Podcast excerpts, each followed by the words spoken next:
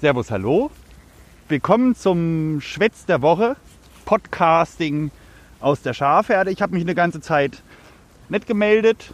Ähm, ich habe halt ziemlich viel zu tun gehabt und dann einfach gedacht, jetzt mal keinen Podcast. Heute gibt es wieder eine Folge. Ich habe mir ein Thema vorgenommen, das ist nicht ganz einfach und insofern, ähm, wenn jetzt Kinder zuhören, alleine oder alleine zuhören sollen, ähm, nicht so günstig, vielleicht holt er gerade einen Erwachsenen dazu. Auf jeden Fall sollten sich die Folge Kinder nicht alleine hören. Es geht nämlich um ein Erlebnis, was ich mit den Schafen hatte, was ich wahrscheinlich nie vergessen werde.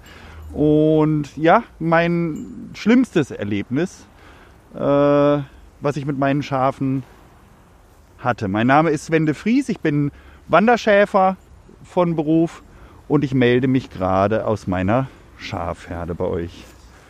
Ähm, ich bin auf das Thema gekommen, weil ich vor kurzem bei Twitter und Facebook einen Beitrag geteilt habe, wo ich ein bisschen über die sogenannte Pansenacetose erzählt habe. Das ist eine Übersäuerung des Pansens. Dazu gab es ein Bild. Nee, ich hatte gar kein Bild drin. Äh, aber das betrifft mich im Augenblick insofern, dass ich, ähm, wir haben Herbst, es gab dieses Jahr irrsinnig viele Äpfel und irrsinnig viel Obst.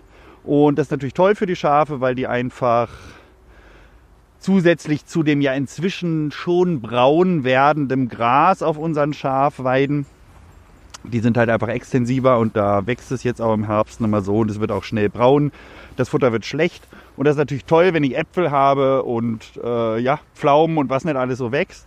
Äh, ich beweide ein paar Obstgärten und mir geht jedes Mal, wenn ich dann im Herbst das erste Mal so richtig Obstgärten beweide, geht mir richtig die Muffe, der Arsch auf Grundeis. Ähm, und das hängt damit zusammen, es ist so, dass ähm, Schafe verdauen mikrobiell mit Bakterien, mit Pansenbakterien zum Großteil. Das ist der Grund, warum sie Gras fressen können, ähm, weil im Darm oder auch in unserem Magen kann ja Gras nicht verwertet werden.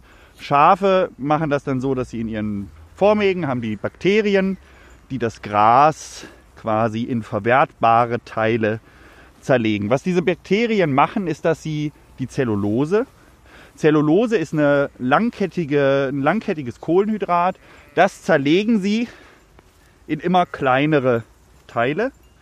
Ähm, da kommen dann verschiedene, verschiedene Stoffe raus. Ähm, ein Zwischenschritt ist die Propionsäure, also eine Säure. Und ganz am Ende steht, glaube ich, dann die Glucose, ähm, die das Schaf dann ja auch einfach verwerten kann. Ähm, wenn Schafe jetzt Äpfel fressen, Äpfel sind ja an sich schon sauer, ähm, wird halt der Pansen, die knallen halt auch richtig Äpfel rein, ähm, wird der Pansen halt sauer. Und gleichzeitig fangen die Bakterien, die ja eigentlich damit beschäftigt sind, diese sehr langen Kohlenhydratketten der Zellulose in kleinere Teile zu spalten, fangen an, die, die Fructose, äh, den Fruchtzucker in den Äpfeln auseinanderzubauen. Und damit sind die natürlich viel schneller fertig als mit den langen Zelluloseketten.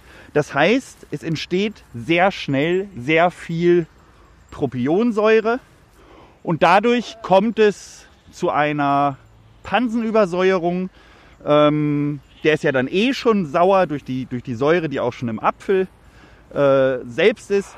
Und der Säurespiegel steigt dann halt auf einen Wert, der dazu führt, dass der Pansen, die Pansenwände, das sind so Zotten, Pansenzotten sagt man, äh, äh, ja wie der Darm auch so ganz, dass die Oberfläche vom Pansen groß ist, so quasi im Zickzack verlaufendes und mit ganz vielen Verwurbelungen, Verschwurbelungen. Äh, wer in Baden-Württemberg oder auch woanders mal Kutteln gegessen hat, äh, äh bei den Kutteln sieht man es gar nicht mehr, aber ähm, das sind halt, ja, ist so, so, so, so, so, so was Netzartiges quasi, also es ist ganz, ganz vergrößert halt die Oberfläche der Pansenwand. Und die fangen an zu verätzen. Und der Körper reagiert darauf, indem er anfängt, Wasser in den Pansen zu pumpen.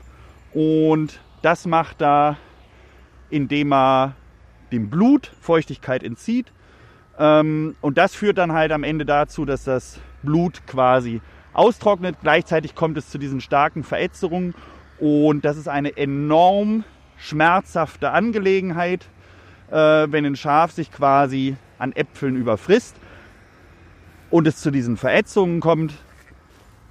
Ähm, wichtig ist deswegen, dass der Pansen ähm, immer an neue Nahrungszusammenstellungen gewöhnt wird, langsam gewöhnt wird. Das heißt, ein paar Äpfel sind okay, am nächsten Tag kann ich ein bisschen mehr geben und noch ein bisschen mehr geben. Die Zusammensetzung der Bakterien im Pansen passt sich dann an, an das Futterangebot und dann kommt es auch nicht mehr zu diesen Verätzungen, weil nicht mehr so viel Propionsäure auf einmal produziert wird, dass es halt zu diesen Verätzungen kommt. Ähm ja, und mit diesem Fall, also das hatte ich in den, in den Tweets schon geschrieben, äh, für die, die es halt noch nicht gehört haben. In dem Fall war es so, dass es nicht um Äpfel ging, sondern ich habe in einer Schäferei gearbeitet und wir haben in dieser Schäferei den Schafen jeden Tag Brot gefüttert. Ähm, unterschiedliche Mengen, die haben wir vom Biobäcker geholt äh, in so großen Plastikwannen und haben die dann jeden Tag verteilt. ist natürlich auch toll für die Schafe, äh, weil sie zusätzlich zu den eher spärlichen Futterangebot auf der Sommerweide halt einfach noch ja, einen, einen Energieträger im Futter hatten. Da waren auch viele Kuchenteile dabei, Brote, Brötchen und so war cool, weil ich auch immer irgendwie mitversorgt war. Aber äh, den Rest haben wir dann an die Schafe verfüttert, also echt mehrere hundert Kilo jeden Tag. Und das hat auch in der Regel ganz gut geklappt. Nun war es bei uns so, dass wir damals, oder ich damals, ähm, quasi zwei Plätze gleichzeitig beweiden musste. Und man macht das so, dass man ja aus verschiedenen Gründen, aber auch zur Schonung der Mütter irgendwann in einigen Schäfereien, nicht in allen, also ich mache es im Augenblick nicht, aber äh, in einigen Schäfereien die Lämmer von den Müttern absetzt. Also die sind dann schon groß, die Bindung ist nicht mehr sehr stark zwischen Mütter und Lämmern und dann werden die Lämmer abgesetzt, das heißt, sie kommen extra ähm, oft dann auf extra Koppeln. Viele machen das so, dass wenn die Schafe dann wieder gedeckt werden, dass sich auch das Euter wieder äh, erholen kann und äh, ja, auch der, die, die Mütter, wenn die Milch geben, das ist halt einfach eine, eine, eine ganz schöne Belastung für den Körper, dass die einfach regenerieren können. Und wir haben uns damals halt aus einem anderen Grund, nämlich aus dem Grund, dass wir zwei Plätze beweiden mussten, quasi gleichzeitig dazu entschieden, die Lämmer abzusetzen. Also habe ich Mütter und Lämmer voneinander getrennt, ähm, bin mit den Müttern losgezogen zu den neuen Weiden und habe die alten, äh, die Lämmer dann auf der alten Weide gelassen und dann habe ich halt später Brot geholt. Und ich habe es damals so gemacht, dass ich ähm, mir ausgerechnet habe, okay, also ein Mutterschaf wiegt ungefähr 100 Kilo, 110. Das waren eine sehr große Mutterschafe bei dem Betrieb.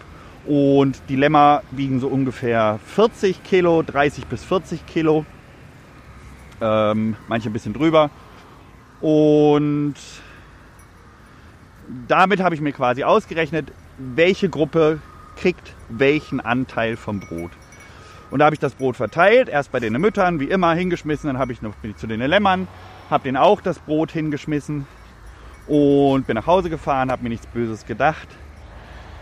Am nächsten Morgen bin ich dann zu den Lämmern gefahren und ich habe schon bei der Fahrt auf den, auf den Berg, das war so ein eingezäunter Berg, den wir da hatten, habe ich schon gesehen, oh, da stimmt was nicht. Äh, mir sind schon die ersten toten Lämmer auf dem Weg rauf begegnet. Ich bin dann raufgefahren und ja, habe das ganze Schauspiel gesehen. Ich habe meinen mein Chef damals, das war der ist Tierarzt und ähm, den habe ich sofort angerufen. Der hat sich auf den Weg gemacht und ich hatte halt überall diese, diese toten Lämmer auf dem Berg liegen. Ähm, die waren nicht alle tot, einige waren noch am Leben. Ähm, auch, er ist ein bisschen heftig jetzt, aber äh, mit was man sich halt so auseinandersetzen muss. Auch ähm, da hat es auch relativ viele Krähen gehabt, die haben dann teilweise den Lämmern schon die Augen ausgepickt. Äh, lebend, lebendig. Ähm, ich habe sofort meinen, also ich war unter Schock halt und habe dann sofort mein Bolzenschussgerät ähm,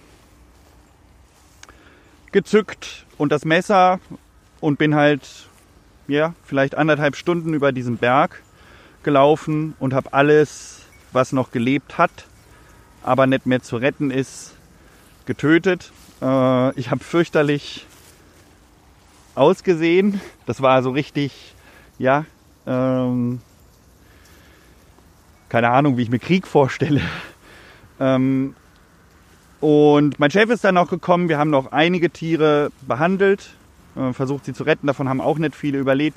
Den Fehler, den ich damals gemacht habe, ist, dass ich zwar sehr richtig ausgerechnet habe, den Anteil auf das Gewicht Mutterschaf und Lamm, was ich aber die ganze Zeit in dem Betrieb nicht gecheckt habe, ist, dass das waren halt viel Brötchen und Brote, ganze Brötchen und Brote und Kuchenteile.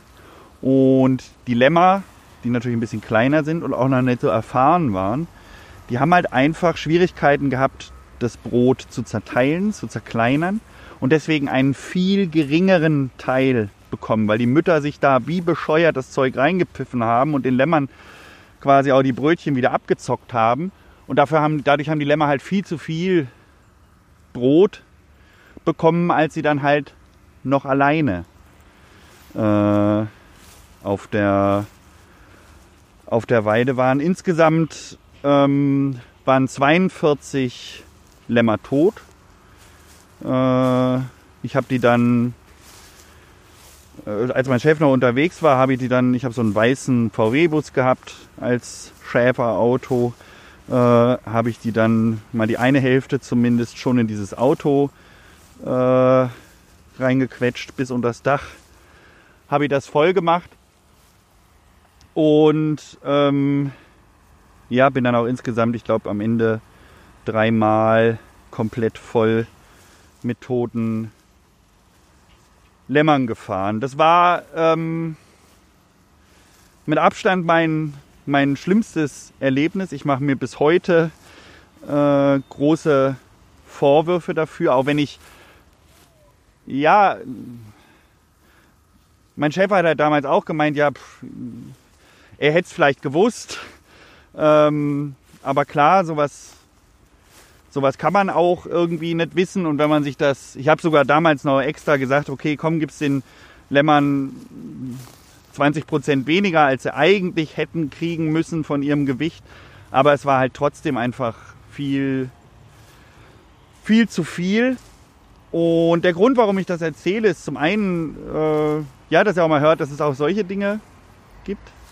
Ähm, ich denke halt bis heute, immer wieder daran und werde das echt mein, mein, ja, mein Lebtag nicht vergessen, weil ich halt ja auch verantwortlich für die bin und für deren Wohlbefinden und da einfach einen Fehler gemacht habe, der halt so krasse Folgen hatte, weil der, also ja, auch die Schmerzen, die diese Tiere halt empfinden, sind, sind äh, unvorstellbar groß. Und der andere Grund ist, ich habe mich, ähm, ich habe mich in meiner, meiner Lehre immer gefragt, bei meinem Meister war das so. Also der hat das 35 Jahre, damals zum Anfang meiner Lehre hatte der 35 Jahre, hat er schon als Schäfer gearbeitet. Und der war immer, ja, vor größeren Aktionen, wenn wir gelaufen sind oder irgendwie, ja, was Größeres geplant haben oder so, war der halt immer irrsinnig, irrsinnig aufgeregt, nervös, konnte teilweise auch nicht schlafen vorher. Und ich habe mich damals immer gefragt, ey, wie kann man nach 35 Jahren Berufserfahrung noch immer vor jeder Aktion so wahnsinnig aufgeregt sein. Und ja, inzwischen weiß ich's. Also bei mir ist es im Prinzip genauso. Äh, in meiner Lehre war ich immer, immer sehr aufgeregt und sehr unterdrückt. Kurz nach meiner Lehre hatte ich mal eine Phase, wo ich gemeint habe, Ich kann's, ich krieg's auf die Reihe, ich weiß, was geht, ich kann die Dinge ein bisschen entspannter betrachten und muss nicht immer so einen Wind machen. Inzwischen ist so viel Scheiße passiert, äh, dass es mir wieder geht wie meiner Lehre und wieder geht wie meinem Meister, dass ich ständig irgendwie ja unter Druck, weil man weiß, was alles schief gehen kann, was alles passieren kann. Ich habe mal, ähm, das erzähle ich vielleicht ein anderes Mal, ich habe einen schlimmen Autounfall gehabt, da ist mir ein Auto ungebremst in die Herde reingerast. Und äh, das ist so ein Faktor, der eigentlich dazu führt, dass, äh, dass ich, wenn ich mit der Herde unterwegs bin, und da kommt auch wieder dieser Punkt, dass jeder Tag anders ist, die Abläufe sind immer anders, es kann immer irgendwas dazwischen kommen, es kommt immer irgendwas anders und dadurch steht man halt einfach unter einem ziemlich großen Druck und ja, wenn man dann weiß, was alles schief gehen kann, dann ähm, dann ist man halt auch echt nervös oder vor solchen Tagen oder ja auch im Allgemeinen. Also äh, man schläft da einfach schlecht. Und äh, ja, das wollte ich euch einfach mal erzählen, weil es auch ein Teil meines, meines Alltags ist. Und wahrscheinlich habe ich jetzt wieder ein bisschen mehr Zeit, die Podcasts zu machen. Wir werden nächste Woche sehen. Ähm, ich wünsche euch auf jeden Fall eine schöne Woche und wir hören voneinander. Bis bald. Ciao.